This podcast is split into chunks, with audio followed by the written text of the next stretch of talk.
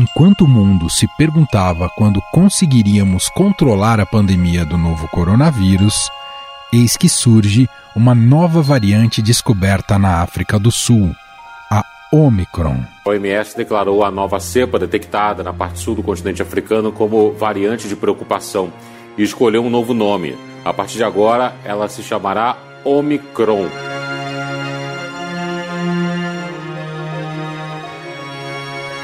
No alfabeto grego, ela é a 15ª letra.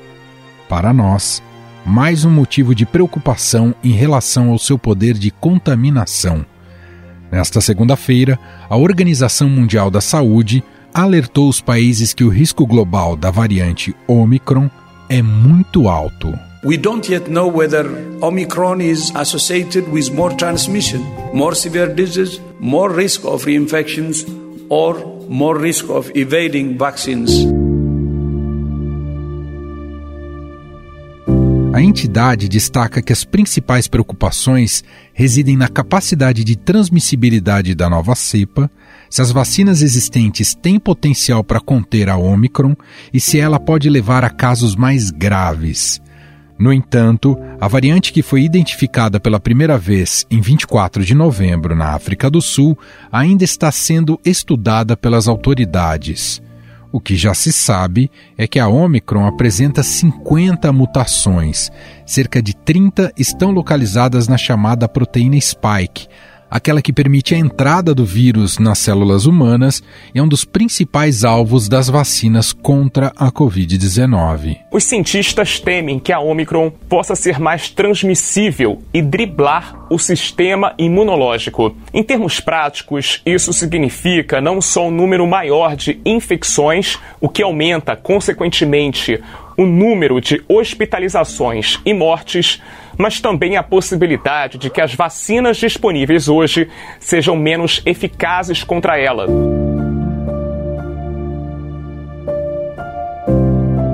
Os primeiros relatos dos médicos da África do Sul indicam que o vírus se espalha rapidamente, mas sem grande número de casos graves.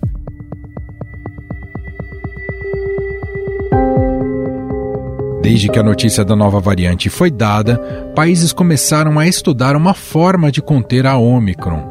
O governo britânico, à frente da presidência rotativa do G7, convocou, neste domingo, uma reunião de emergência com os ministros da saúde dos países membros para tratar da questão da nova variante do coronavírus. Hoje, diante dessa situação, ministros da saúde do G7 estão reunidos. Foi uma reunião convocada ontem pelo Reino Unido de emergência, justamente para debater esse tema e, claro, traçar novas ações para tentar impedir a disseminação rápida dessa variante que tem mais de 30 mutações na proteína chamada spike.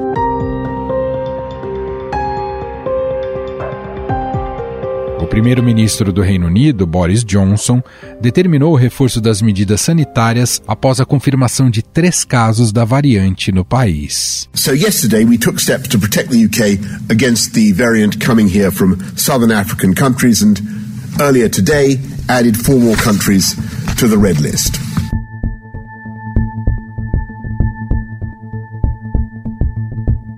A Omicron continua se espalhando pelo mundo.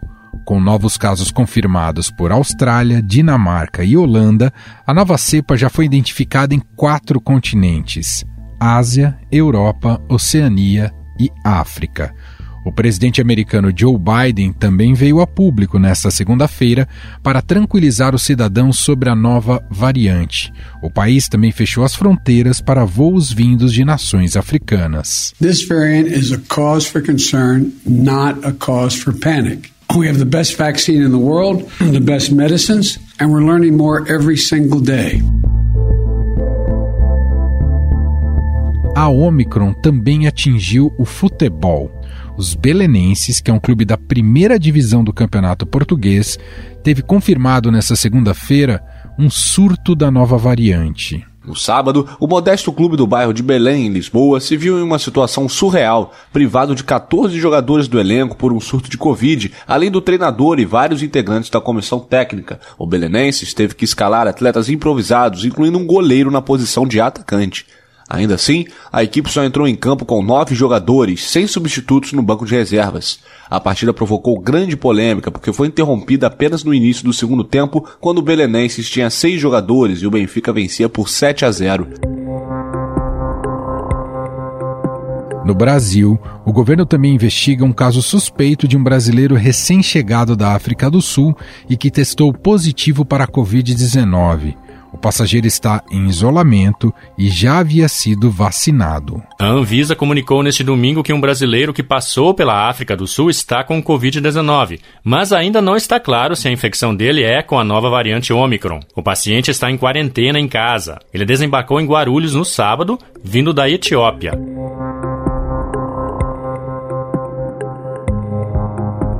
Ministro da Saúde, Marcelo Queiroga, em reunião com sua equipe, tentou acalmar a situação e disse que o país está preparado para enfrentar a nova variante. Como sabemos, recentemente foi detectada na África do Sul uma nova variante, Omicron.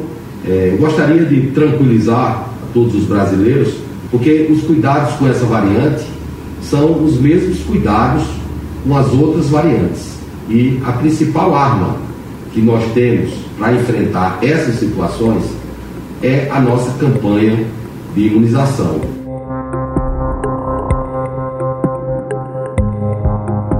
Para tentar conter a nova variante, Estados Unidos, Brasil, Canadá, países da União Europeia, Austrália, Japão, Coreia do Sul, Indonésia, Arábia Saudita e Tailândia entre outros, impuseram restrições de viagens vindas da África do Sul, onde a Omicron possivelmente teve origem. A exemplo de outros países, o Brasil decidiu fechar os aeroportos para passageiros vindos de seis países africanos. A medida foi adotada pelo governo antes mesmo que essa questão se transformasse numa nova polêmica envolvendo a pandemia.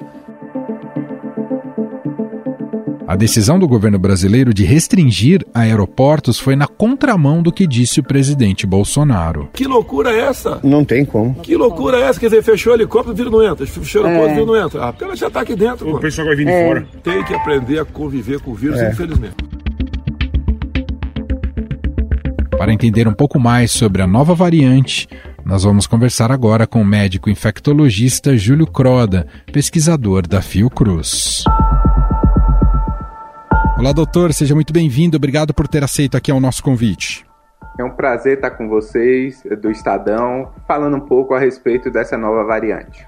Doutor, foi divulgado que essa cepa possui um grande número de mutações. Queria iniciar aqui nosso papo pedindo para o senhor nos explicar o que, o que isso significa, doutor. Então, toda vez que surge uma nova mutação, é, a gente fica bastante preocupado, porque essa mutação pode estar associada a maior transmissibilidade e maior escape de resposta imune.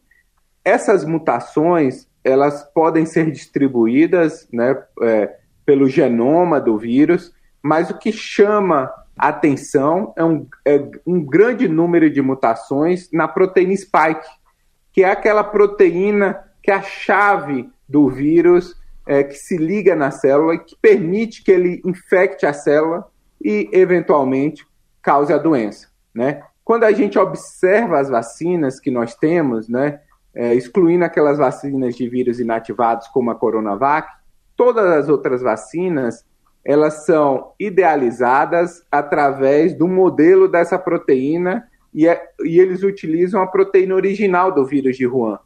Então, se você tem muitas mutações nessa proteína, que é a chave de entrada para o vírus, pode ser que as vacinas que a gente utiliza é, deixem de funcionar. Pode ser que é, o que a gente, as pessoas que já tiveram a doença, né, e criaram anticorpos contra o vírus, aquele vírus que já circulou, pode ser que esses anticorpos não neutralizem mais o vírus, ou seja, não proteja mais as pessoas para essa nova variante. Por isso que essa é toda essa preocupação que a gente tem. Bom, com a pandemia, doutor, nós aprendemos muito de maneira mais próxima qual é o tempo da ciência, né, o timing da ciência.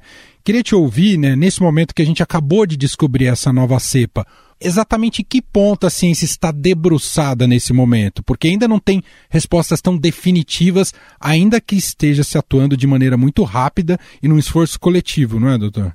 Não tem nenhuma resposta definitiva ainda, é tudo muito novo, né? A gente supõe que ela tem maior transmissibilidade, porque ela se tornou predominante ali naquela região onde ela surgiu, ela superou uh, a variante Delta naquela região específica, mas a gente não sabe é, se ela tem maior escape de resposta imune, se as vacinas continuam protegendo, se a pessoa que já foi infectada por outra variante continua protegida para essa nova variante. É, então, são muitas dúvidas, né? A gente também não sabe se ela é mais letal. São muitas dúvidas e o que a gente pode afirmar é que talvez, né, aquela resposta celular que a gente tem, principalmente que protege a gente contra a hospitalização em óbito, ela pode sim permanecer como permaneceu para as outras variantes. A gente sabe que toda variante apresenta algum grau de escape de resposta imune, alguma queda de anticorpo neutralizante, mas a gente continua protegido para hospitalização em óbito. É uma verdade, doutor, li isso em algumas, alguns artigos, mas é uma verdade de que há sempre uma tendência de o vírus perder letalidade com o avanço da pandemia, ou isso só foi verificado em outras pandemias e não necessariamente se aplica à situação da Covid-19? A letalidade, né, é, geralmente ocorre porque a população adquire resposta imunológica, né? E de alguma forma isso protege para as formas mais graves. Então a pessoa é como a gente agora, as pessoas estão vacinadas, às vezes adquirem a doença e não tem aqueles sintomas mais graves. Não tem perda de olfato, não tem falta de ar. Às vezes tem um sintoma gripal que a pessoa fala: ah, isso não é Covid, mas é. Justamente porque aquela pessoa está vacinada. Então, assim, o local onde ela surgiu e o contexto não nos permite dizer que ela é menos grave, é, porque ela surgiu num contexto de países com baixa cobertura, com elevada transmissibilidade e, portanto, os, é, no contexto também de países é, onde tem elevada prevalência de HIV. Tem relatos falando que muito provavelmente essa, variante, essa nova variante surgiu nesse contexto, onde a resposta imune já não era tão efetiva, que permitiu essa evolução muito rápida, é, com esse número bastante importante de mutações. Então, não necessariamente a evolução está associada com perda de, de, de letalidade, de gravidade. Mas a gente espera que isso aconteça, né? Tomara que seja aí, que realmente seja isso, ela se torne uma variante mais transmissível, que não tenha escape de resposta imune, que ela seja uma variante predominante e menos letal. Ainda que estejamos numa fase muito preliminar, seria importante, no caso brasileiro, antecipar a terceira dose da vacina? Sim, seria muito importante a gente ter toda a população vacinada com duas doses e toda a população é, com a terceira dose, né? No, no, que o Ministério da Saúde já coloca, cinco meses. Alguns estados já anteciparam para quatro meses, mas principalmente antecipar aquelas pessoas mais vulneráveis, os idosos e os imunossuprimidos. Então, esses dois grupos é importante ter 100% de cobertura é, com a terceira dose, com a dose de reforço, para a gente garantir que não vai ter um aumento de hospitalização em óbito. Caso a variante seja identificada no Brasil, né, já tem inclusive um passageiro que veio da África do Sul, né, que, tá, que foi testado e tudo mais. Bom, caso seja de fato identificado, quais medidas precisam ser tomadas, doutor? Primeiro, é, é sempre as medidas que a gente tomaria com o surgimento de qualquer outra variante, né? A gente tem que sempre estar atento aos viajantes nesse momento, os casos importados, fazer a testagem dessas pessoas, a quarentena, o isolamento por 10 dias e buscar os contactantes. A gente teria que rastrear todo mundo que teve contato com essa pessoa e testar é, as, as pessoas que tiveram contato, que eventualmente apresentem sintoma. Manter esses contatos em isolamento é fundamental. Aguardar o período de 10 a 14 dias, que é de observação desses contatos. Todos que apresentarem sintoma nesse período testar para o Covid-19, se positivo, fazer novo rastreamento de contato, isolar novamente os contatos desses casos secundários. É muito precoce ou os governos já precisam preparar um esquema especial nos sistemas de saúde, doutor? Eu acho que é muito precoce, mas a própria Organização Mundial de Saúde já acendeu esse alerta, né? E deixa claro que para combater é, é, essa nova variante é necessário focar na vacinação. Então a gente está em tempo de melhorar nossas coberturas vacinais, é necessário insistir nesse aspecto e os estados que têm baixa cobertura vacinal, eu acho que é interessante, né, já pensar como se como se preparar com seus planos de contingência. Todo estado tem que ter seu plano de contingência em relação à abertura de novos leitos, se for necessário. É, a gente não, não, tem como responder é, afirmativamente essa pergunta, porque a gente não sabe a, a questão principal, como que as vacinas vão se comportar perante essa nova variante. Depois que a gente tiver essa resposta, fica mais claro se essa variante vai ter impacto ou não em termos de aumento de número de hospitalização, eventualmente óbito. E a partir dessa resposta, doutor, é que as farmacêuticas poderão pensar se conseguem atualizar as vacinas com base nessa nova variante? Exatamente, né? Porque é necessário ter dados clínicos, anticorpos neutralizantes, dados de efetividade da vacina para essa nova variante, para a gente entender um pouco se vai ser necessário fazer adaptações nas vacinas, se vai ser necessário revacinar grupo específico da população. Então, a gente não tem ainda nenhuma resposta para essas questões, né? O senhor tocou num ponto muito relevante, né, falando de medidas protetivas.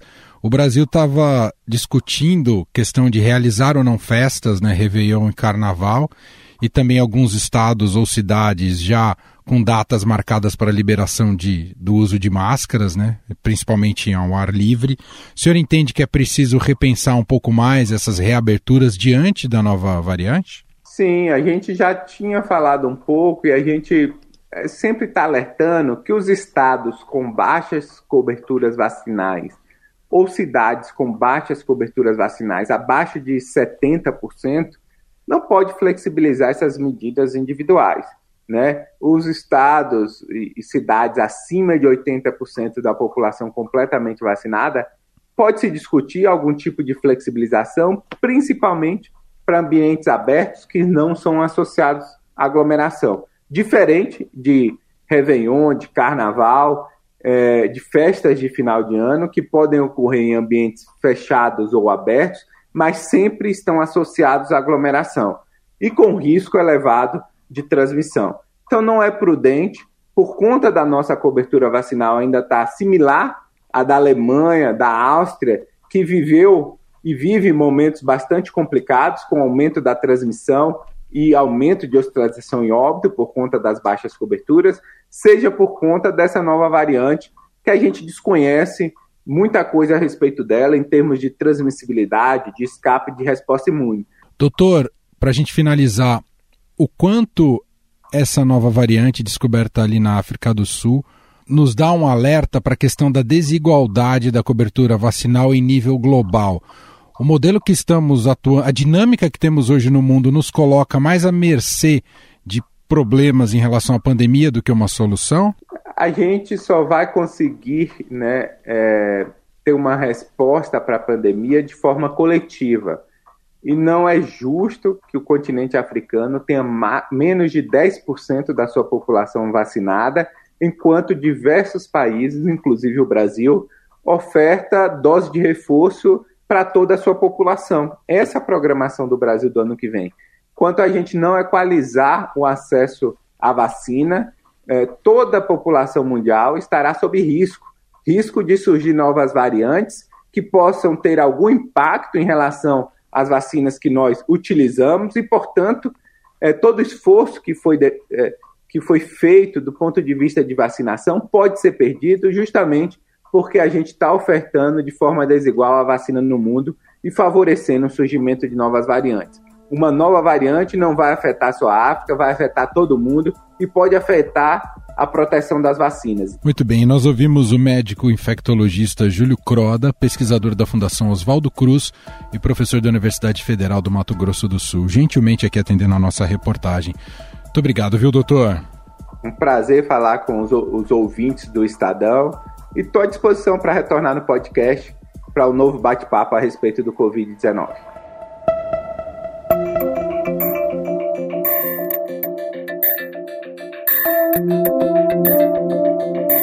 Mas a nova variante não é motivo de preocupação somente na área da saúde pública. A nossa já debilitada economia também deve sentir os efeitos da Omicron. As principais bolsas da Ásia, incluindo China, fecharam em queda nesta segunda-feira, em meio a preocupações com a recém-descoberta da variante. Na sexta-feira passada, quando houve o anúncio sobre a Omicron, bolsas de todo mundo foram impactadas. O temor causado pela nova variante fez as bolsas de valores caírem com força em todo o planeta. No Japão, o índice Nikkei teve queda de 2,53%. A bolsa de Frankfurt, na Alemanha, recuou 4,15%. Já nos Estados Unidos, o índice Dow Jones teve queda de 2,53%. Aqui no Brasil, o Ibovespa caiu 3,39%. O recuo de 3,39% do Ibovespa foi a maior queda diária desde 8 de setembro.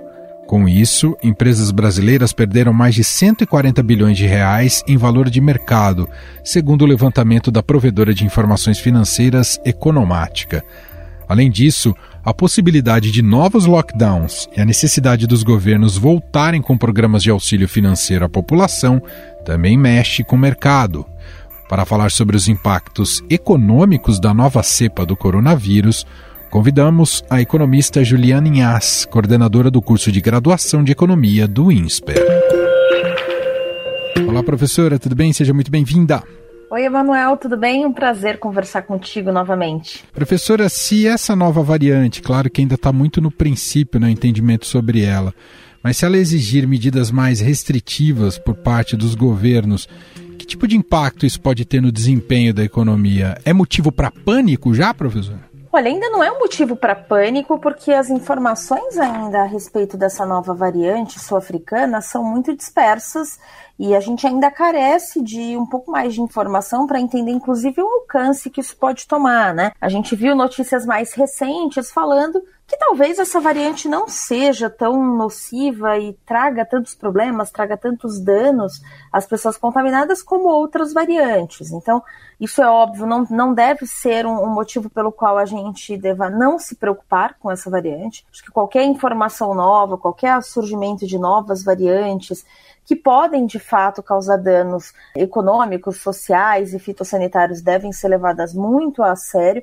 mas ainda é o momento da gente aguardar um pouco e esperar novas informações. Então, o que a gente sabe hoje é que, de fato, se vier uma nova variante com um potencial próximo ao potencial da Delta, a gente pode ter aí um, é, um balde de água fria na cabeça da maior parte das economias mundo afora que esperavam que a gente já estivesse caminhando para um momento de um pouco menos de incerteza e um pouco mais de solidez econômica. Sem dúvida, isso coloca hoje o mercado numa incerteza muito grande e numa espera que, para o momento econômico que a gente vive, é uma espera bem dolorosa. Bom, até pegando esse gancho, a gente já viu aí o mercado financeiro, né, fruto dessa incerteza e dessa insegurança, já com números, né, as bolsas caindo, não só aqui, mas também na Europa, na Ásia. Isso é natural, pensando para o mercado financeiro, que reage mais rapidamente a esse tipo de, de informação, professora?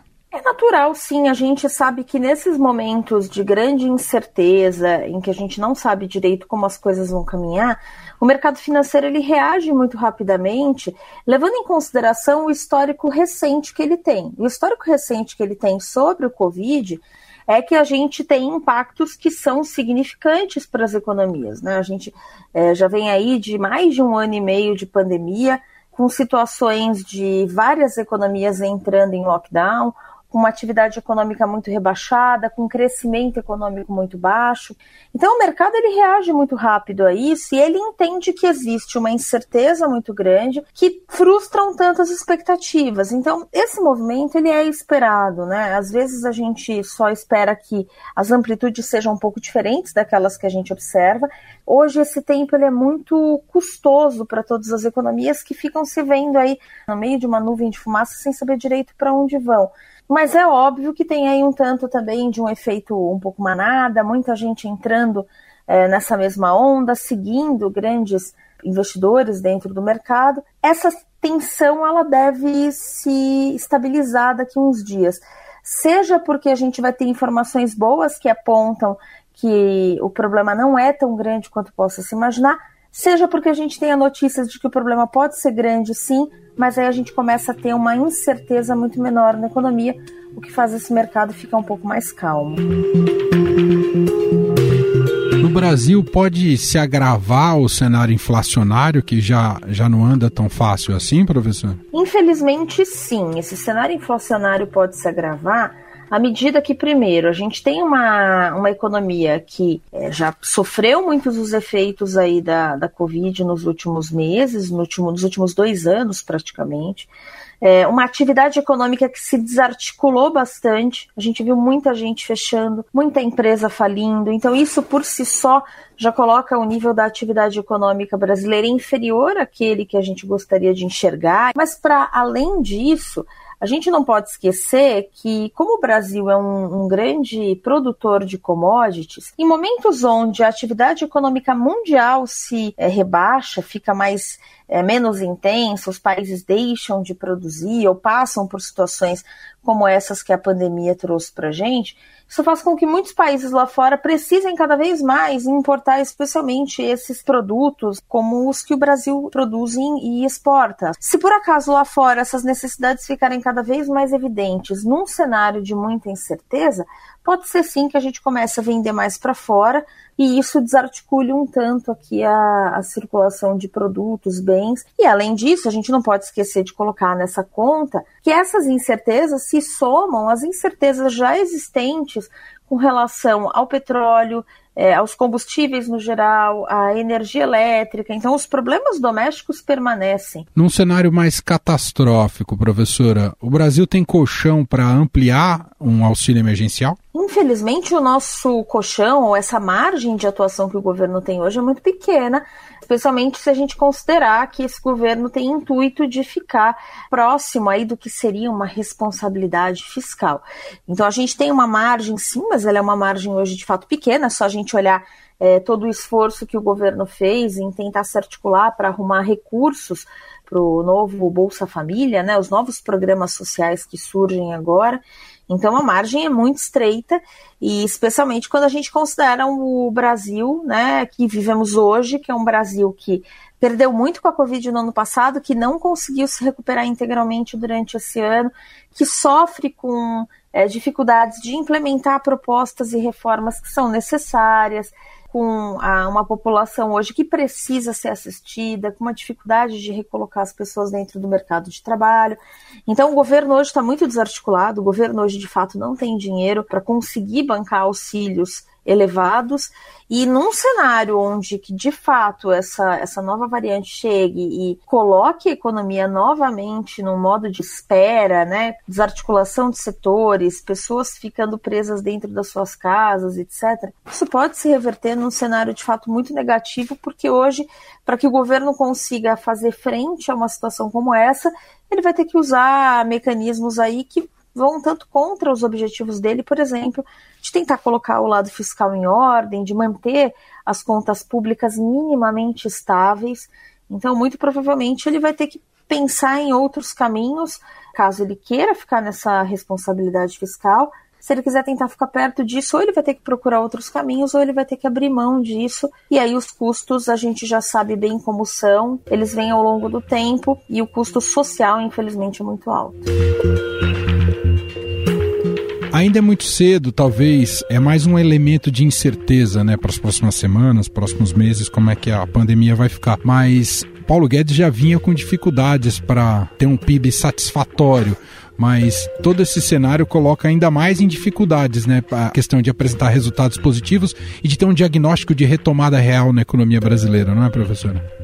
Sem dúvida, Emanuel, sem dúvida. A gente já tinha problemas no Brasil, é importante sempre a gente frisar isso antes da pandemia até. O governo já tinha dificuldades de colocar reformas para serem discutidas, votadas, né? Então, a gente já sofria de alguns problemas, com alguns problemas antes do início da pandemia, antes de março de 2020. O governo estava, de alguma forma, com muita esperança de que a pandemia cedendo, ele teria espaços para conseguir novamente discutir temas que para a gente são hoje muito caros, muito importantes, e isso também joga um balde de água fria em cima da gestão pública.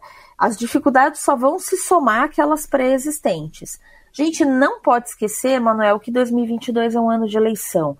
Se a gente tiver aí seis primeiros meses muito focados em eventualmente conseguir controlar uma nova variante, conseguir é, achar recursos para auxiliar a população diante de um cenário mais negativo, certamente a gente está perdendo, né, e pelo menos de maneira política, os seis meses que nós poderíamos estar atuando para tentar colocar outras reformas aí em pé. E como você bem mencionou, ele já, já tinha dificuldades. A gente agora só vai somar dificuldades nessa agenda pública. Nós ouvimos a economista Juliana Inhas, coordenadora do curso de graduação de economia do INSPER. Muito obrigado, viu, professora? É um prazer conversar contigo, Emanuel. Um abraço e até a próxima.